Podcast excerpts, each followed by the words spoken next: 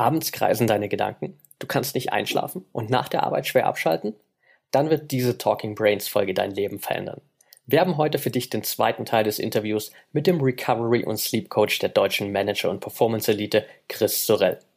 Als Coach und Keynote Speaker unterstützt Chris High Performer, Unternehmensberater und Top Manager dabei, gesunde High Performer zu werden. Im ersten Teil des Interviews hat Chris bereits einige Herausforderungen aufgelöst, die fast immer auftauchen, sobald du an sehr ambitionierten Zielen arbeitest. Hör also unbedingt auch nochmal in die erste Folge rein. Heute steigen wir weiter in das Thema ein und Chris beantwortet für dich unter anderem die Fragen, wie bekomme ich meine rasenden Gedanken in den Griff und wie kann ich meinen Schlaf verbessern? Sei also gespannt auf die neue Talking Brains Folge. Bevor wir jetzt aber starten, noch ein Tipp für dich. Wenn du noch mehr Hacks und Strategien rund um die Themen Biohacking, High Performance und mentale Leistungsfähigkeit haben willst, dann schau unbedingt mal auf unserem YouTube-Channel vorbei. Dort bekommst du jede Woche exklusive Videos, um noch mehr aus dir herauszuholen. Und jetzt viel Spaß beim zweiten Teil des Interviews mit Chris Sorell. Willkommen bei Talking Brains. Du willst immer 110% geben und jedes Projekt so richtig rocken? Du willst als High-Performer noch mehr aus dir herausholen, sei es im Sport, im Büro oder im Alltag? Dann bleib unbedingt dran und get shit done.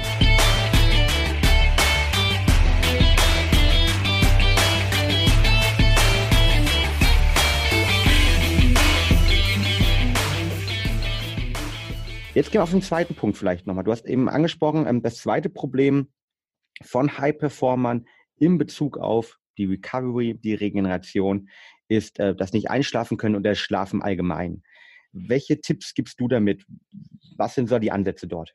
Ja, also brauche ich dir nicht sagen, aber das Thema ist natürlich unglaublich breit und äh, meistens ist es so, es gibt ein, zwei schwache Glieder im Gesamtsystem und wenn man die findet bei einer bestimmten Person, dann hat man sehr, sehr schnell einen großen Effekt. Ich möchte aber mal ein paar Dinge teilen, die, wo ich sehe, dass sie in der Zielgruppe fast immer ein Thema sind, beziehungsweise auch selbst, äh, wenn man kein konkretes Problem hat, noch ein, noch Boost geben. Das erste ist, ähm, den Schlaf zu messen. Wenn ich mit, mit äh, Klienten zusammenarbeite, ist es mittlerweile immer der erste Schritt, äh, dass wir sagen, wir messen äh, die Schlafqualität, die Schlafdauer etc. Äh, wenn jetzt ein Kritiker sagt, warum soll man denn sowas Natürliches wie den Schlaf anfangen zu messen? Man hat doch ein Gefühl, man weiß, wie man sich fühlt äh, äh, am Morgen. Der Punkt ist aber, dass die meisten von uns, wenn wir 35, 40 äh, Jahre alt sind oder selbst mit 25, wir haben vergessen, wie gut man sich eigentlich fühlen könnte, wenn man einen guten Schlaf hat. Und wenn ich von guter Schlaf rede, dann rede ich nicht davon, Einschlafprobleme oder so zu haben, aber das äh, einfach zu messen. Wir sind alle sehr analytisch veranlagt. Wir glauben Daten, äh, wenn, wenn, sie gut gemessen sind, auch sehr stark. Von daher ist das ein Punkt. Ich habe ganz viele Klienten, die, wenn wir zum Beispiel über Koffein reden, brauchen wir hier in der Runde nicht sagen, was das macht. Die sind alle sehr aufgeklärt bei dem Thema. Äh, die kommen zu mir und sagen, ich kann um 18 und 19 Uhr noch meinen letzten Kaffee trinken, ich, ich kann trotzdem einschlafen. So, und dann messen wir den Schlaf und sehen, dass die erste Tiefschlafphase vielleicht um 3.30 Uhr oder 4 Uhr am Morgen kommt. So, und dann ist die Verwunderung natürlich groß. Das heißt, viele Menschen bewerten noch ihren Schlaf anhand der Tatsache, ob sie einschlafen können oder nicht. Und das ist was, was man eben, wenn man in, in eine Messung reingeht, äh, sehr, sehr stark äh, auch sehen kann. Zweiter Punkt, der, der immer wichtiger wird, wenn ich ähm, mir die Klientendaten anschaue, ist das Thema Effizienz von Schlaf. Äh, wenn jemand sagt, okay, ich möchte auf meine siebeneinhalb Stunden kommen, ob das jetzt die richtige Zahl ist, eine andere Diskussion, und wir dann an den Daten sehen, dass er von diesen siebeneinhalb Stunden vielleicht zehn Prozent sogar, was total normal ist in einem Alter von 40 Jahren, wach liegt sogenannte Arousals, also nicht das Wachliegen, wo man gegen die Wand starrt, wo wir aber aus einer Leichtschlafphase in, einen leichten Wachzustand kommen. Das heißt, netto äh, sind wir gar nicht bei siebeneinhalb Stunden Schlaf, sondern vielleicht nur bei 6,40 oder 6,45. Auch solche Dinge kann man sehr, sehr schön aufdecken, wenn man eben äh, mit, einer, mit einer Schlafmessung gerade am Anfang beginnt, um eine Baseline zu haben. Und was, was man eben sieht, ist, die Menschen sind sehr, sehr viel gewillter, Dinge zu ändern, wenn sie dieses, dieses direkte Biofeedback bekommen und sehen, okay, ich habe an der Ernährung dies gemacht, ich habe an meinem Sporttiming jenes gemacht, ich habe Alkohol dann getrunken statt später oder so, direkt am nächsten Tag sehen können, dass sie dadurch vielleicht eine halbe Stunde mehr Tiefschlaf gekriegt haben. Hm. Das ist aus meiner Sicht die wahre Kraft von dieser Messung. Es geht nicht um eine Überrationalisierung von Themen, sondern wirklich ein Verständnis für den Status quo zu kriegen und auf der Basis eben sehr viel genauer in eine Optimierung reingehen zu können. Wie misst du persönlich bei dir den Schlaf oder bei Klienten? Was kannst du dort empfehlen? Welche Tools? der Aura-Ring, äh, kennen wahrscheinlich auch alle, ist mittlerweile so. Habe ich gerade an hier. Sehen. Ja, genau. Äh, sind wir beide große Fans von. Ja, so viel vorweg, ich habe mit der Firma nichts zu tun, bin weder investiert noch, noch äh, Affiliate-Partner oder wie auch immer. Das ist einfach von unseren Messungen her das Stärkste, was, sage ich mal, im, im Medium-Price-Segment im Moment im Markt zu haben ist. Wir haben Benchmark-Studien mit EKGs gemacht etc. Und das war im Vergleich zu allen anderen Tools äh, wirklich die besten äh, Quoten, die wir gesehen haben. Es hängt an einer Sache, wenn man im Internet recherchiert, findet man auch immer Leute, die unzufrieden sind. Und unsere Erfahrungen zeigen, dass die, die Passung, also wie gut der Ring sitzt, der wichtigste Punkt ist, wie präzise die Messungen sind. Und äh, da macht Aura aus meiner Sicht auch ein bisschen Fehler. Sie empfehlen bei den Größen äh, zu sagen, der soll schön locker sitzen, damit man ihn auch gut abkriegt. Unsere Erfahrung ist, je enger er sitzt, desto besser. Der, das sind nämlich die Hoden, die ziemlich präzise ausgerichtet sein müssen. Und wenn der nachts der Ring sich zu stark um die eigene Achse dreht, dann werden die, die Messungen äh, falsch.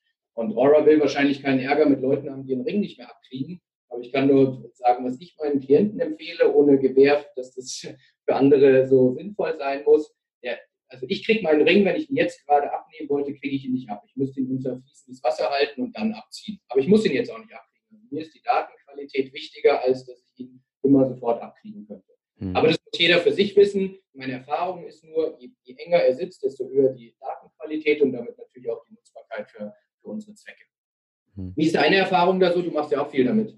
Genau, also definitiv die gleiche. Und ich hatte sogar ähm, neulich das Glück, ähm, vor, glaube ich, drei oder vier Tagen, er war einer der Ora ähm, Mitgründer, Co-Founder, und es gibt insgesamt, glaube ich, fünf, ähm, bei uns hier im Office, ähm, weil wir eben auch mit Ora ähm, zusammenarbeiten. Also da das Claim, wir arbeiten mit Ora zusammen. Und deshalb bin ich aber auch sozusagen ähm, ja, sehr versiert ähm, in dem Thematik. Und interessanterweise haben wir genau die, die gleich, den gleichen Ansatz besprochen, dass nämlich ähm, je enger der Ring sitzt, ähm, desto besser eben die Messungen sind. Und das natürlich auch nochmal ein großer Vorteil ist gegenüber anderen äh, Fitness-Devices, ähm, die zum Beispiel am Arm dran sind oder Schlafmesser, die eben am Arm dran sind, ähm, dass man eben, wenn man am Finger ähm, eine deutlich bessere Messung hervorrufen kann, erst recht bei einem eng sitzenden Ring. Und ich mache es ein bisschen anders wie du. Ich habe ihn am Tag zum Beispiel am Ringfinger, wo er ein bisschen lockerer ist und ich wechsle ihn dann äh, nachts ähm, auf einen anderen Finger, wo er deutlich enger ähm, liegt, dran sitzt, sodass ich morgens ihn auch meistens nur unter Wasser abbekomme. Ähm, das wirkt vielleicht am ersten Tag, ist es ein bisschen ungewohnt weil man ihn schon spürt, aber spätestens auf dem zweiten Tag bzw. in der Nacht hat man sich dran gewöhnt und ich merke dadurch auch wirklich deutlich äh, gefühlt bessere Messungen, weil das Signal halt nachts nicht mehr unterbricht. Und ähm, deshalb gebe ich dir recht, ähm, ist für mich ein tolles ähm, Device und ich werde auch wahrscheinlich ungefähr in ein bis zwei ähm, Wochen ähm, von unserem Podcast jetzt wir ihn aufnehmen, in ein Schlaflabor hier in Berlin gehen und werde ähm, fünf bis sechs unterschiedliche Fitness-Tracker äh, mitnehmen, die ich über den letzten Jahren immer mal wieder von unterschiedlichen Companies zugesendet bekommen habe zum Testen und werde die alle mal gegeneinander testen cool. äh, und die mal äh, verproben äh, gegenüber die, den ja vom offiziellen ähm, Schlaflabor der Charité hier. Das heißt, ähm, da wird es auch einen tollen Artikel zu geben und ich bin schon sehr gespannt auf die Resultate. Ich glaube aber auch aus Basis von meiner Erfahrung, den Erfahrungen, die ich auch schon mit dem anderen Device gemacht habe, dass Aura aktuell zumindest im Medium Price Segment, wie du sagst, ja, der Goldstandard ist. Aber eben das soll auf jeden Fall überprüft werden. Da freue ich mich schon drauf. Ja. Ja, also Schlafmessung ist für uns was, wo wir sehen, es führt halt einfach zu besserer Verhaltensänderung. Wenn man wirklich das Feedback kriegt, dann ist man da auf einem guten Weg. Äh, das dann auch entsprechend zu ändern. Vor allen Dingen, ja, auch in diesen, ja, du nennst so gerne Zielgruppen, also in den Bereichen, der, die vielleicht hier auch zuhören gerade, nämlich den, den High-Performern, die, die vielleicht gesagt haben, okay, ich möchte etwas messen. Ich möchte mich sozusagen nicht nur auf meine, mein ja, Gefühl verlassen, sondern ich möchte irgendwie sehen, dass diese Thematik auch einen Impact haben. Und das finde ich ganz spannend. Und ich wurde neulich von einer Journalistin im Interview gefragt, ähm, ja, hast du denn vor, bis de dein Leben lang den Schlag zu tracken? Und dann habe ich gesagt, und darüber nachgedacht und gesagt, eigentlich nein, weil ich nämlich glaube, dass das kurzfristige und vor allen Dingen langfristige Tracken uns hilft, irgendwann eine Sensibilisierung wieder zu bekommen. Dass zum Beispiel ähm, die normalen Nächte oder die normalen Nächte, die wir vorher dachten, normal sind, eigentlich Scheißnächte sind. Und dass wir halt eben, wenn wir gut schlafen, ein ganz, ganz anderes Körpergefühl generieren können. Das heißt, ich glaube, die, die Schlaftracker, die Tracker an sich, ähm, alle Gadgets da draußen, die für Biohacker ähm, unterwegs sind und angeboten werden, helfen uns langfristig eigentlich nur mehr frei zu generieren, weil sie uns helfen, wieder mehr eine Sensibilisierung für den Körper zu bekommen, mehr Körpergefühl, Bewusstsein zu bekommen, um dann später auch genau sagen zu können, in einigen Wochen, Monaten, vielleicht auch Jahren, wenn man dann in seinem Journey angekommen ist, okay, das war eine extrem gute Nacht und das war eine schlechte Nacht, weil wie du gesagt hast, das merke ich auch, die meisten Leute haben das verlehrt oder können es einfach gar nicht mehr. Ja, ein Punkt dazu noch, bevor wir zum nächsten äh, Thema kommen. Ich würde auf die Frage vielleicht aus jetziger Sicht sogar mit Ja antworten. Ich sage dir auch warum. Weil der Aura-Ring jetzt mal als Beispiel misst ja nicht nur den Schlaf, sondern äh, Herzratenvariabilität, Resting Heart Rate und ein, ein Kennzahl, wo ich jeden Morgen reinschaue, ist die äh, Körpertemperatur. Und zwar, wir sehen auf Zehntelgrad-Basis genau, wie unsere Körpertemperatur ist. Wofür brauchen wir das? Wenn ich sehe, dass ich zum Beispiel 0,4 über meinem normalen äh, Mittelwert bin, dann weiß ich, dass irgendwas in meinem Körper offensichtlich die, die Reaktion von meinem Immunsystem braucht. Ich habe noch keine Anzeichen von Erkältung oder so, aber wenn ich dieses Signal kriege, fahre ich sofort mein Stresslevel weiter runter, ich mache keinen anstrengenden Sport, gebe meinem Körper also, bevor er es selber merkt, schon die Möglichkeit, gegen etwas anzukämpfen und habe schon so, man weiß im Nachhinein natürlich nie, ob es gekommen wäre, aber gefühlt habe ich schon sehr, sehr viele Erkältungen Keim erstickt, weil ich eben diese zusätzliche Information hatte. Das heißt, es geht nicht nur darum zu sehen, ach, wie war mein Schlafexpost, sondern wirklich auch eine, eine sehr präzise äh, Status Quo-Meldung von seinem Körper zu haben. Und da wird die Technologie noch viel weiter gehen, dass wir also Dinge, die wir noch gar nicht fühlen können, vorab eben kennen unglaublich wichtiger Punkt, weil darauf resultierend kann man dann ja auch seinen Tag anpassen, dass man vielleicht sogar, wenn die Reise verschiebt im Flugzeug, ähm, Flugzeuge sind ja bekannt als äh, Bakterienschleuder, wenn das Immunsystem zum Beispiel angegriffen ist, oder versucht eben in dem Tag, wenn man Sportler ist, ein bisschen weniger, nicht ganz an seine Grenzen ranzugehen. Das, da gibt Aura einem ja über den Algorithmus an sich auch schon ein paar Tipps, aber das kann man natürlich weitergehen und kann auf sein tägliches Leben, ja, auf seine Struktur des Tages das Ganze noch adaptieren und dann mit seinem Tag auch ausrichten, was ich persönlich als sehr, sehr spannend finde. Ja, Aber äh, du, hattest, du, hattest, gesagt, ähm, okay, erster Punkt ist immer mit deinen Klienten, du versuchst den Schlaf zu messen. Einmal die Effizienz des Schlafs zu genau. messen, aber auch generell eine Baseline zu bestimmen. Was machst ja. du danach? Genau, wir haben dann noch zwei Dinge, die auch immer Bestandteil sind, die ich eben noch äh, erklären möchte. Das eine ist äh, das Thema Körperkerntemperatur. Das ist wahrscheinlich auch allen Hörern soweit bekannt. In jeder Liste, die man im Internet liest, 18 Grad soll Schlafzimmer sein und dann ist es das auch. So, ich gehe aber da ein bisschen tiefer rein, weil da sind noch ein paar Dinge, die, die man nutzen kann erstmal, wo, woher kommt diese, diese Aussage? Gerade äh, Damen unter uns präferieren ja teilweise auch ein bisschen wärmeres Umfeld zu schlafen. Und Fakt ist, wenn wir in den Tiefschlaf wollen, dann muss unsere Körperkerntemperatur, also nicht die Gesamttemperatur, nur der Kern, muss um ein bis eineinhalb Grad absinken. Noch so ein, so ein Restant aus unserer ähm, Evolutionsbiologie. Ähm, das heißt, wir haben noch ein bisschen was von einem wechselwarmen Reptil in uns. Als wir unter freiem Himmel geschlafen haben, haben wir uns ein bisschen an die Außentemperatur angepasst. Daher kommt die Aussage, man sollte 18 Grad haben. Jetzt ist es für die meisten, die keine Klimaanlage haben, mit wechselnden Außentemperaturen etc. ziemlich schwer operationalisierbar. Deshalb lüften ja, ähm, aber ich möchte sensibilisieren dafür, dass es um das Gesamtsystem geht, aus, aus Zimmertemperatur, aus Dicke der, der Bettdecke, aus Pyjama, ja, nein. Also wenn wir morgens eher leicht verschwitzt aufwachen, wissen wir, dass das Gesamtsystem definitiv zu warm ist. Das ist mal das eine. Wichtiger ist aber noch, wie können wir dieses Abfallen der Körpertemperatur gerade am Anfang der Nacht äh, mit initiieren. Und da kommen ein paar Themen ins Spiel. Das eine ist Duschen. Hat man auch schon zigmal gehört, äh, dass Duschen äh, ganz vernünftig ist vorm Schlafengehen. Aber warum ist es so? Wenn wir warmes Wasser auf unsere Hautoberfläche bekommen, und es kann übrigens auch kaltes sein, ist egal, aber Wasser auf der Hautoberfläche führt dazu, dass unsere Temperatur vom Kern raus an die Oberfläche zur Haut ähm, transportiert wird von unserem Körper, von unserer Blutzirkulation etc. So, und was passiert, wenn die Temperatur aus dem Kern rausgeht? Im Kern fällt sie dadurch ab. Das heißt, diesen, Drop in der Körpertemperatur können wir dadurch schon initiieren, dass wir einfach nur ein, zwei Minuten duschen, bevor wir ins Bett gehen. Das ist Punkt eins. Punkt zwei ist CBD-Öl. CBD-Öl, da habt ihr einen ganz geilen Job gemacht, wenn ich es mal so sagen darf, mit, mit Brain Effect, äh, sehr cooles Produkt.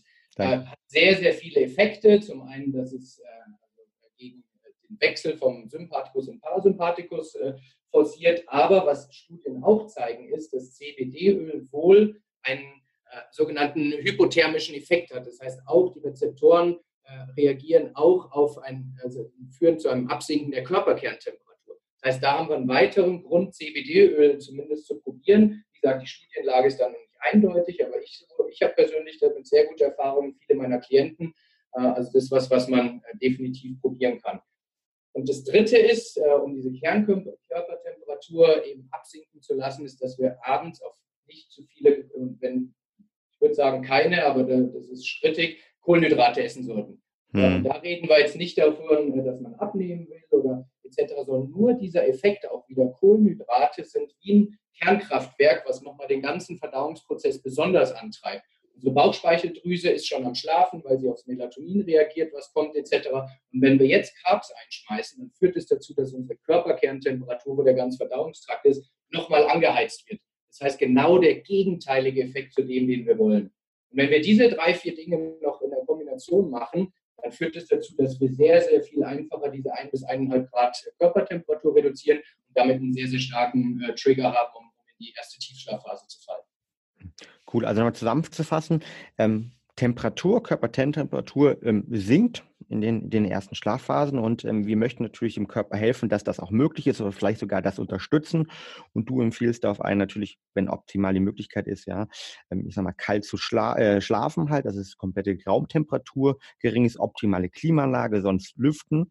Da natürlich aber auch so ein bisschen auf die, auf die Tone immer drauf achten, also auch eine Frage, die ich ganz oft bekomme. Ähm, soll ja. man nachts irgendwie das Fenster aufhaben? Ich sage mal, es ist abhängig davon, wie laut es eigentlich draußen ist, sonst kann man vielleicht aber mit Oropax arbeiten und anderen Thematiken. Zweiter Punkt, ähm, das vielleicht würde ich sogar streichen, sondern aber das brauchen wir jetzt nicht diskutieren, aber Oropax sind aus meiner Sicht äh, Pflicht für, für einen guten Tiefschlaf. Aber lassen wir es dabei. Genau. Zweiter Punkt halt ähm, dann natürlich äh, die Dusche. Ne? Da irgendwie habe ich auch persönlich gerade im Sommer unglaublich gute Erfahrungen mit. Ähm, da würde ich vielleicht nur anzumachen, gerade im Sommer vielleicht nicht ganz zu kalt duschen, weil sonst der Körper versucht natürlich auch wieder Energie aufzuwenden, um unsere Temperatur dann wieder, wenn sie zu stark durch die typischen Eisduschen ähm, gesenkt ist, wieder ähm, zu, zu erhöhen. Also da, da müssen aufpassen. Das laue, warme Wasser, meiner Erfahrung her, richtig gut. Gibt es auch, glaube ich, eine tolle Studienlage zu. Ähm, dritter Punkt, CBD. CBD, dann auch Parasympathikus wirkt positiv, aber auch, wie du gesagt hast, okay, ähm, erste Studien, erste Erkenntnisse, die darauf hinführen, dass dadurch die Körperkerntemperatur, das Absenken gefördert werden kann kann. Und der letzte Punkt ist eine Sache, die ich auch sehr favorisiere, nämlich abends eher die kurzkettigen Kohlenhydrate ähm, im Speziellen und allgemein Kohlenhydrate meiden um dadurch dafür zu sorgen, dass unsere Verdauung letztendlich nicht belastet wird. Und ähm, das hat auch einen Einfluss, wie du meintest, ja auf die, die, ja, die Körperkerntemperatur, beziehungsweise vor allem die, ich denke mal, Zellaktivität und Verdauungsaktivität und dann später auch die Mitochondrienaktivität, gehe ich von aus. Ja? Absolut. Wunderbar. Was hast du noch? Hast du noch irgendwelche Tipps, die du mitgibst? Ja, absolut. Äh, Thema Melatonin, äh, da bist du ja auch ganz tief drin, aber ich sagte mal meine, meine äh, zwei Cent dazu und auch was ich sehe, jetzt, was die Zielgruppe da besser machen könnte. Wir alle wissen, dass Melatonin uns einschlafen lässt, tief schlafen lässt, etc. Und ähm, was ich aber den Leuten empfehle, ist äh, ganz klar die Blue Light Blockers, also diese orangen äh, Brillen aufzusetzen. So, warum ist es so? Viele haben es schon äh, gesehen, äh, denken, sieht ein bisschen nerdig aus, etc., kommen zu mir und sagen, du Chris, ich brauche das gar nicht, weil ich habe auf meinem Handy Nightshift aktiviert, ich habe jetzt sogar schon Headlooks auf meinem Laptop drauf, ja. also bin ich nicht gefährdet. So, und dann gehen wir mal so einen typischen Abend durch und gucken, wo denn die eigentlichen Blaulichtschleudern sind. Weil durch die Medien kommt, wird immer nur das Handy genannt, aber das ist nur ein verschwindend geringer Anteil von dem Blaulicht, was auf uns einprasselt. Und Blaulicht, wissen glaube ich alle bei dir, ganz schlechten Effekt auf den suprachiasmatischen Nukleus, also auf unsere innere Uhr. Wir geben dem Körper das Signal, dass der Tag beginnt und nicht das Gegenteil. So, und wo sind die Blaulichtschleudern? Je größer und schärfer unser Plasma-TV, den wir an der Wand hängen haben, desto höherer Blaulichtanteil. Riesenthema. Für Leute, die viel unterwegs sind, wenn du abends noch ein, äh, irgendwo am Terminal ankommst, der ganze Flughafen, alle Shops, je weißer das Licht, je heller das Licht, überall Blaulicht. Stell dir mal vor, du stehst in so einem Shop und hast Nightshift auf deinem Handy. Das kannst du vergessen im Vergleich. Das ist einfach irrelevant. Du checkst im Hotel ein, die Lobby ist nicht dazu gemacht, dass du müde wirst, sondern dass sie schön aussieht. Überall Blaulicht, alles Spots, extrem äh, weißes Licht. Dann kommst du in dein schönes Hotelzimmer rein, äh, machst den Masterschalter an, überall Blaulicht. Und kurz bevor du schlafen gehen willst, gehst ins Badezimmer, putzt dir noch die Zähne, machst das Licht an, das muss noch nicht mehr im Hotel sein, auch zu Hause und kriegst aus allernächster Nähe mehr als 10, vielleicht 15.000 Lux Bestrahlung mit purem Blaulicht. Das heißt, unser Körper kriegt die komplett falschen Signale. Jetzt haben wir zwei Möglichkeiten. Entweder wir lassen die ganzen Themen, die wir durchgegangen sind. Das ist für die meisten von uns keine Option. Wir wollen ja leben. So, und deswegen brauchen wir eben einen Schutz unserer Augen vor Blaulicht. Und das sind nach meiner Erkenntnis, vielleicht hast du Ergänzung, das Einfachste ist wirklich diese nerdig aussehende orange Brille. So, und meine Kunden sagen mir, hey, das sieht echt dämlich aus. Und dann sage ich, okay, du hast einen Trade-off. Das eine ist, ist dir wichtig, was die Leute von dir denken, wenn du durch den Flughafen gehst äh, oder die beim Hotel-Check-In, oder ist dir wichtig, ob, ob dein Schlaf optimiert ist. Und das ist eine Entscheidung, die ich niemandem abnehmen kann. Ich kann nur den Trade-off darstellen. Und ich persönlich kann, kann nur sagen, wenn man auch weiß, was im Tiefschlaf, im Schlaf insgesamt passiert, Hormonausschüttung, Immunsystem etc. pp., dann ist es mir im Vergleich herzlich egal, was Leute, die ich noch nicht mal kenne, von mir denken. Und wenn ich darauf angesprochen werde dann, äh, und die sagen, warum trägst du eine komische Brille, dann sage ich, weil ich meinen mein Schlaf optimieren will. So, und das ist ein Statement, zu dem ich zu 100 Prozent stehe. Und da möchte ich viele Menschen ermutigen, dass ihnen die Optik in dem Fall weniger wichtig ist. Sie müssen ja nicht zum ersten Date gehen damit, also dass das 100% sein muss. Aber wenn man abends noch Fernsehen schaut, zwei Stunden bevor man ins Bett geht, wenn man die Zähne putzt etc., dann kann man seine Augen davor schützen und der Effekt ist unfassbar groß. Auf jeden Fall. Also ich finde es auch mittlerweile schön zu sehen, dass es es deutlich mehr Leute gibt. Ich, ich weiß, als ich vor vier Jahren, drei Jahren zum ersten Mal mit der Brille rumgelaufen bin, fairerweise damals auch eher mehr zu Hause. Mittlerweile trage ich die durchaus aber auch schon mal, wenn ich abends ähm, unterwegs bin, äh, gerade auf Reisen, du hast angesprochen halt. Ne? Es fängt irgendwie bei der Beleuchtung in den Flugzeugen in den Zügen an und hört in der Hotellobby auf. Ähm, dort ist es ein wirkliches tolles Accessoire und ich, ich glaube einfach auch, dass es dort eine, tolle Veränderung in der, ja, in der Gesellschaft stattfindet. Wir haben ja viele, ich sage High-Performer, sowohl im Schauspielbereich Will Smith, ähm, die sowieso solche Brillen immer mehr auch in den USA tragen und teilweise zum Fashion-Trend schon werden wiederum jetzt gerade. Das heißt, ich glaube, da wird es eine Veränderung geben oder hat es schon eine Veränderung gegeben und da muss man einfach zu stehen, dass das einem persönlich wichtiger ist, als jetzt im Zweifel dann äh, ja der, der, perfekte Look oder dass die Brille jetzt äh, vielleicht zum, zum Hemd oder wo auch immer hin passt. Vielleicht noch genau. eine. So, wenn man, wenn man das nicht, äh, kurzer Tipp noch, wenn das halt nicht geht, aus diversen Gründen, wenn ich abends eine Keynote halte oder sowas, dann stehe ich nicht mit dem Ding auf der Bühne, einfach aus Respekt vor, vor den Zuschauern sozusagen. Dann kann man auch äh, in Ausnahmefällen mit Melatonin äh, äh, supplementieren sozusagen. Da habt ihr ja auch ein, ein, geiles Spray, was ich persönlich viel zu lecker finde. Äh, vom Geschmack her muss man aufpassen, dass man es nicht einfach so konsumiert. Also habt ihr echt äh, was Gutes gemacht. Äh, aber vielleicht mein Blick auf Melatonin supplementiert. Punkt 1, definitiv nicht dauerhaft machen. Das heißt, alle Lifestyle-Veränderungen immer wichtiger als das Einnehmen. In Ausnahmefällen, wenn man bestimmte Dinge nicht machen kann, dann schadet es nicht, gerade in Mikrodosierungen. Das heißt, wenn man auf der, bist du tiefer drin, aber wenn man Richtung 1 Milligramm etc. geht, dann hat es sozusagen die Studien keinen Effekt auf deinen normalen Hormonkreislauf. Was ich nochmal warnen möchte, ist, viele von uns sind oft in Amerika unterwegs etc., decken sich da mit Over-the-Counter-Pillen ein. Und ja. es gibt unendlich, oder es, unendlich, es gibt sehr, sehr viele Beweise jetzt, dass die Dosierung, die auf den Packungen steht, teilweise nichts damit zu tun hat, was drin ist. Also es gibt Studien, die zeigen, dass äh, von minus 80 Prozent bis plus 400 Prozent Unterschiede in der Dosierung äh, zu dem sind, was auf der Packung aufgetragen ist. Und das kann dann echt ein Thema werden, wenn du dich auf das verlässt, was, äh, was da draufsteht. Also es ist ein komplett unregulierter Markt. Von daher, äh, also auch aus dem Grund würde ich es wirklich nur in Ausnahmefällen nehmen und dann gucken, dass man von einem Präparat hat, was eine hohe Qualität hat und eben auch sehr klar dosierbar ist. Und da finde ich euer Spray ziemlich cool. Man kann sagen, nimmt man drei äh, Sprüher oder acht Sprüher oder wie auch immer. Finde ich eine coole Sache für Ausnahmefälle. Ja, definitiv. Also 90 Prozent, wahrscheinlich 95 Prozent der Melatonin-Produkte weltweit auf dem Markt sind überdosiert, weil sie eben 5 äh, Milligramm, 10 Milligramm, 20 Milligramm haben und dann vielleicht einfach auch noch eben nicht genau dosiert sind, beziehungsweise ist deutlich mehr drin oder weniger drin als auf der Verpackung drauf. Ähm, und das ähm, ist absolut dann zu viel, weil wir eben dann nicht nur Gewöhnungseffekte haben, sondern auch langfristige, vielleicht Effekte, negative Effekte auf unseren Melatonin-Haushalt haben. Und deshalb, ja. es gibt diese wunderbare Studie mittlerweile zweimal bestätigt, ähm, von Professor Woodman vom MIT, ähm, der eine Metastudie gemacht hat, dass gerade genau die geringen Melatonindosen, also 0,3 bis 1 Milligramm, ähm, uns helfen, gerade in Phasen, wo wir eben ja, gestresst waren, wo wir eben nicht perfekt für unseren Schlaf was tun konnten in der Vorbereitung, uns helfen, immer auf unser natürliches Melatonin-Niveau zu kommen. Das heißt, mhm. es geht nicht darum zu übersupplementieren, sondern nur das Delta zwischen dem Niveau, das man leider hat und dem Niveau, dass man sozusagen optimales, natürliches Niveau wäre, wenn wir eben ein perfektes Sleep- und Recovery-System gehabt hätten, ähm, zu, ja, zu erreichen und dieses Delta zu schließen. Und äh, da deswegen, genau, da sind halt ganz genau die 0,3 bis 1 Milligramm perfekt. Ja, und es ist auch eine Altersfrage. Also unsere ja. natürliche Melatoninproduktion nimmt ab 40, 45 ungefähr ab. Das heißt, wenn wir äh, Zuhörer, die, sage ich mal, über 50 plus sind, Da ist auch eine regelmäßige Supplementierung was, was man nicht chronisch ausschließen sollte. Der zirkadiane Rhythmus ist nicht mehr so extrem in beide Richtungen. Das heißt, da kann es sinnvoll sein, natürlich in Absprache mit dem, mit dem Arzt dann äh, und ein gutes Präparat, dass man da auch in eine regelmäßigere Supplementierung reingeht. Ja, Definitiv. Und ähm, das, man geht, denke mal, alte Menschen, die schlafen ja weniger, die brauchen das äh, nicht. Und das ist eben Trugschluss, sondern dieses weniger Schlafen hängt teilweise auch sehr stark mit der reduzi sich reduzierenden Melatoninproduktion zusammen. Ähm, und äh, Melatonin wird ja auch viel mit Anti-Aging in Verbindung gebracht. Ähm, dazu mhm. gucken, packen wir auch noch ein paar ähm, Notes, ein paar Studien unten in die Shownotes rein. Ja, ich möchte noch eine Sache erwähnen, die, die nämlich ein Problem ist, was viele Menschen haben, mit denen ich zusammenarbeite, vielleicht auch einige von den Zuhörern. Sie werden regelmäßig nachts wach.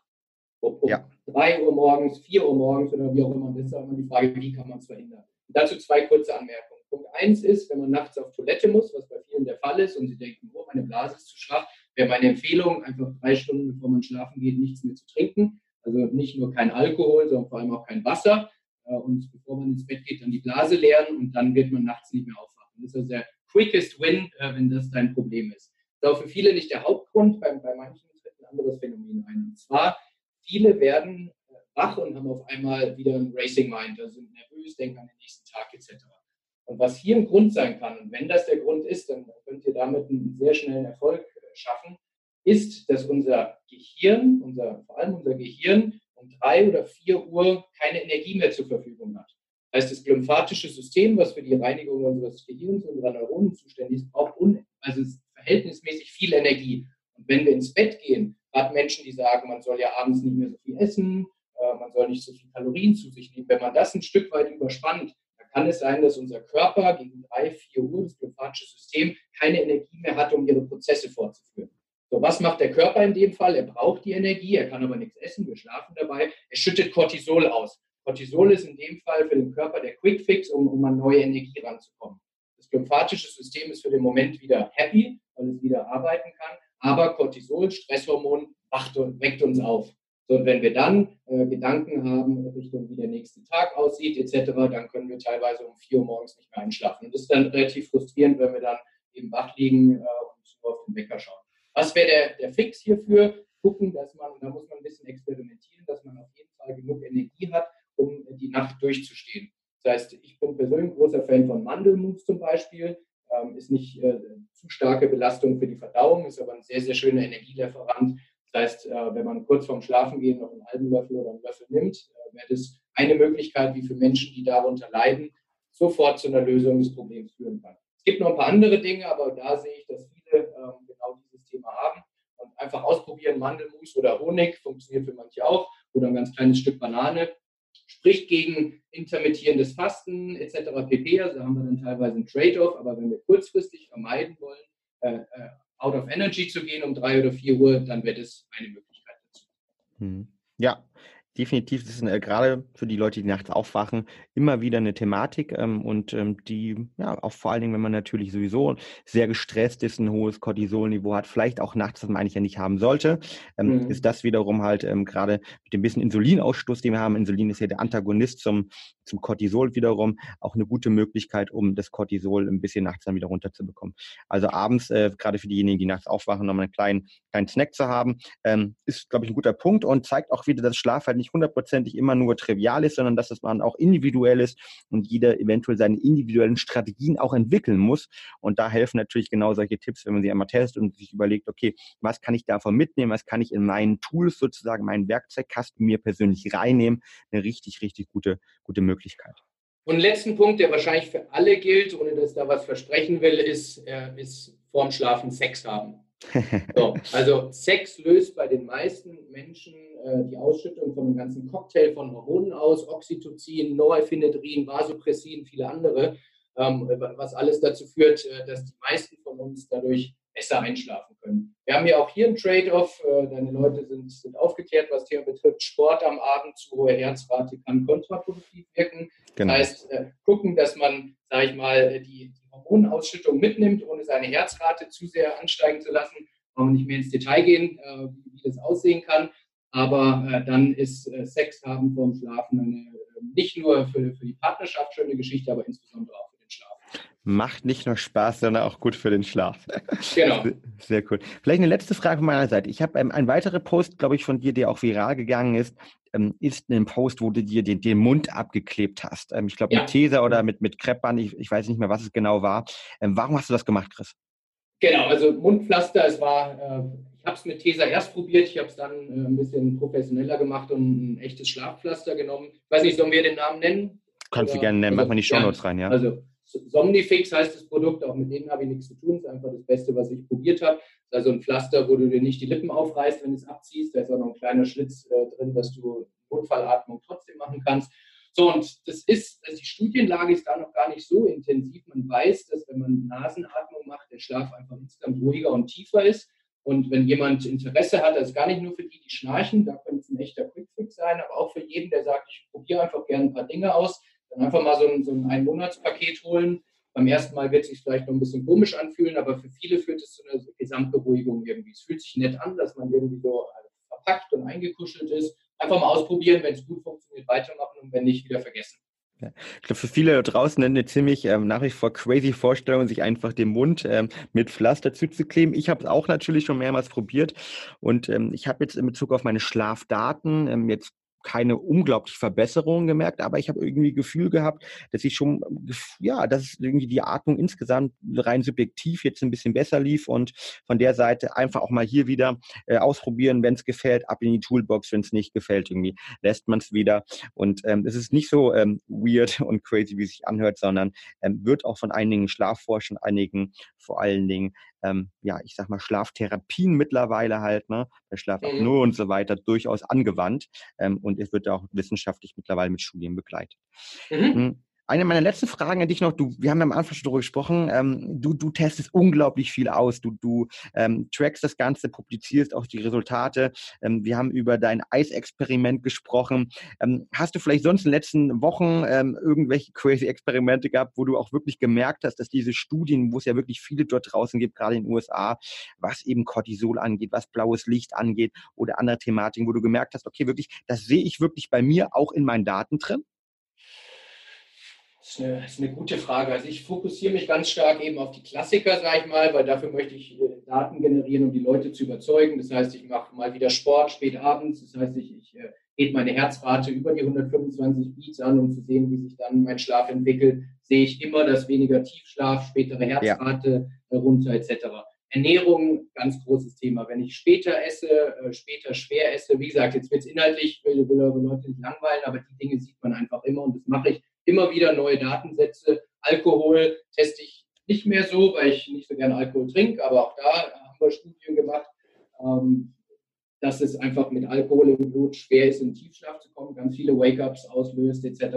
Also die Klassiker, dafür habe ich sehr, sehr viele Daten. Ähm, Ausreißer jetzt äh, habe ich jetzt im Moment nicht. Wir haben jetzt gerade vorgestern einen, Post, äh, ist ein bisschen anderes Thema, da geht es darum, äh, dass eben Micromoves wichtig sind, äh, also immer wieder aufstehen, bewegen, dass das auch wichtiger ist, als zweimal die Woche ins Fitnessstudio zu gehen. Da haben wir jetzt auch einen, ja, einen schönen viralen Erfolg gelandet. Äh, ich glaube im Moment bei über 60.000 Views nach zwei Tagen. Wow. Und ja, also Schlaf ist eine, aber ich, ich kümmere mich insgesamt auch um andere Recovery-Themen, das heißt Ernährung, Bewegung, Racing Mind etc. Und in dem Bereich haben wir immer wieder mal ein paar Schmankerl, die den Leuten Spaß machen. Sehr schön. Ja, wer, Chris, wer mehr über dich erfahren möchte und wer jetzt sagt, okay, ich bin selbst vielleicht äh, Berater, High Performer Manager und äh, habe genau diese Probleme, die wir angesprochen haben, nämlich, dass ich irgendwie nicht äh, abends gut abschalten kann, ähm, dass ich nicht gut schlafe, dass ich mich persönlich vielleicht meine Recovery einfach beschäftigen möchte, weil ich merke, Mensch, was die Leistungssportler machen, dass nämlich Recovery ein elementar wichtiger Bestandteil des Trainingsplans ist. Das möchte ich auch auf meinen Arbeitskontext transferieren und möchte davon lernen wie kann man mehr über dich erfahren? Wie kann man dich vielleicht auch sozusagen ins eigene Unternehmen reinholen? Ähm, oder wie kann man mehr über dein System erfahren? Ja, also verschiedenste Wege. Ich freue mich über jede Einladung, äh, in eine Firma zu kommen, eine Keynote zu halten, mit Menschen zu sprechen, QA-Sessions zu machen. Das ist was, was ich gerade sehr viel und gerne mache. Ähm, wir haben Trainings mittlerweile auf, auf Leadership-Ebene, auf Mitarbeiterebene etc. Wir werden jetzt demnächst auch ein E-Coaching rausbringen, also ein Zwölf-Wochen-Programm, wo ich die cool. Leute wirklich äh, Schritt für Schritt an die Hand nehme durch den Gesamtprozess aus den Bausteinen, die wir jetzt diskutiert haben. Gibt es da schon einen Namen? Nicht, äh, ja, wir nennen es The Pulse, also der Puls. Äh, nice.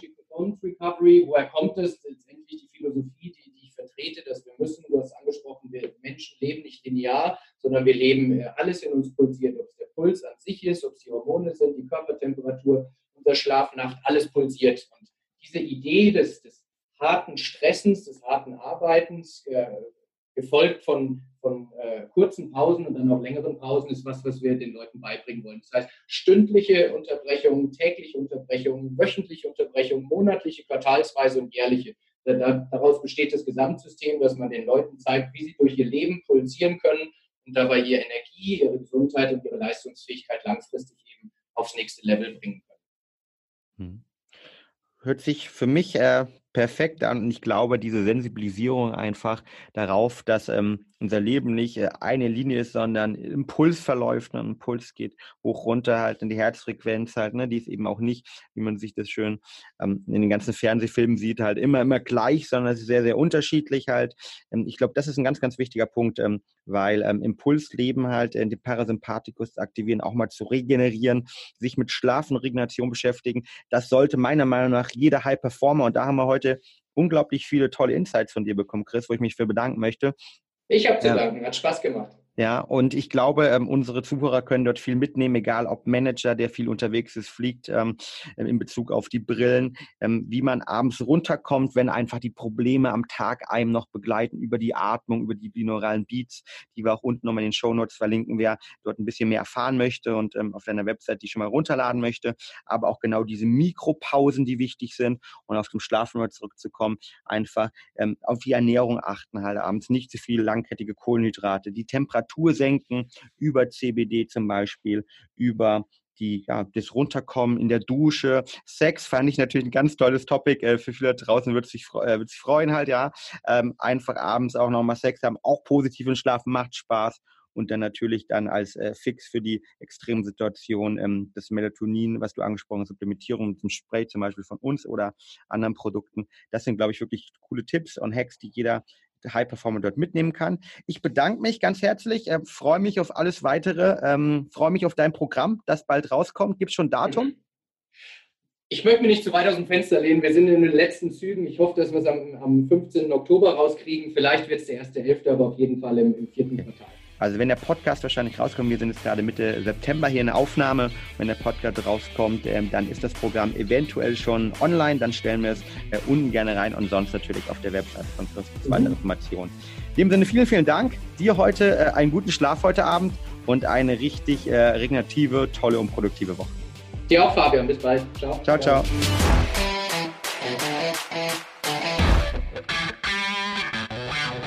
Und damit sind wir auch schon wieder am Ende der heutigen Folge angelangt. Wenn dir der Podcast hier gefällt, dann würden wir uns sehr über eine ehrliche 5-Sterne-Bewertung bei iTunes freuen. Teil die Folge natürlich gern mit deinen Freunden und lass uns wissen, welche Fragen oder Themenvorschläge du noch hast. Für noch mehr Content zum Thema mentale Leistungsfähigkeit folge uns gern auf Social Media oder abonniere unseren YouTube-Kanal. Bei Facebook findest du uns unter @braineffect und bei Instagram unter @mybraineffect. Du willst dich mit Gleichgesinnten austauschen, deine Erfahrungen zum Biohacking und mentaler Performance teilen und dich mit Experten wie Ernährungswissenschaftlern und Trainern connecten? Dann werde gern Teil unserer Mental Performance Community bei Facebook mit bereits mehr als 1000 Mitgliedern. Den Link dazu findest du in den Show Notes. Wir freuen uns schon, dich dort begrüßen zu können. Bis zum nächsten Mal und get shit done.